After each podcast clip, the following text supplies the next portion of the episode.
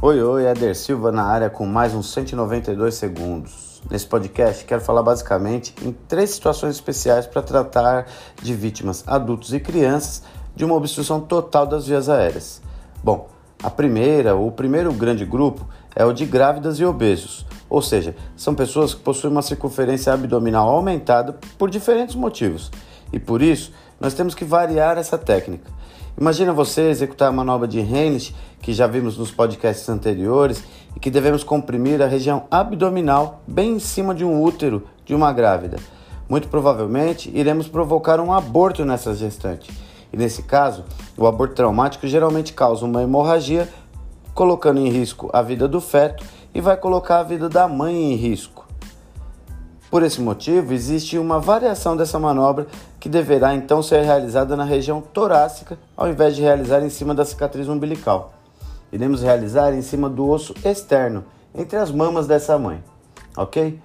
Então, essa variação da manobra também será feita em obesos, que também tem uma circunferência abdominal aumentada e tem essa indicação de realizar o Henrich adaptado no centro do tórax, porque quando a circunferência abdominal é muito grande, o socorrista ao abraçar esse abdômen, ele não terá força suficiente para conseguir fazer a manobra de Henrich devido à própria distância que nós temos que percorrer com os braços, diferente de alguém que tenha uma circunferência menor, que eu tenho mais força nas minhas mãos, porque estão mais perto do meu corpo. Nessa situação, eu perco completamente a força em pessoas obesas, que também têm indicação de manobra, dessa manobra seja realizada na região do tórax do paciente, ok? Bom, depois nós temos o segundo grande grupo de situações especiais. Esse segundo grupo são as crianças.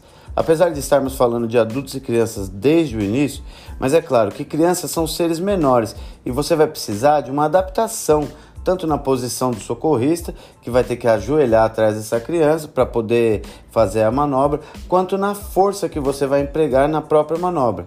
E é claro, um adulto não vai colocar praticamente toda a sua força e a depender desse adulto que esteja engasgado, uma mulher magrinha, por exemplo, o socorrista também pode considerar e, nesse caso, também tratar como se fosse uma criança e maneirar um pouco mais na força. Em seguida, nós temos o terceiro grupo, que são os pacientes em decúbito dorsal. E aqui eu gostaria de fazer uma observação para que isso ficasse seja bem compreendido. Observe, eu estou falando de pacientes conscientes em decúbito dorsal. É totalmente diferente de pacientes inconscientes em decúbito dorsal. O paciente consciente vai ter uma resposta, um reflexo durante a manobra.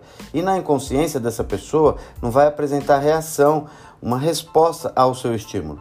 E a indicação da manobra de Henrich no paciente engasgado, deitado de barriga para cima, que esteja consciente, porém engasgado, seguimos o princípio das compressões abdominais, comprimindo o abdômen, jogando as vísceras abdominais contra o diafragma para gerar a tosse artificial. E essa essas foram as situações especiais. E é isso aí. Vamos lá, que eu te encontro semana que vem. Tchau, tchau.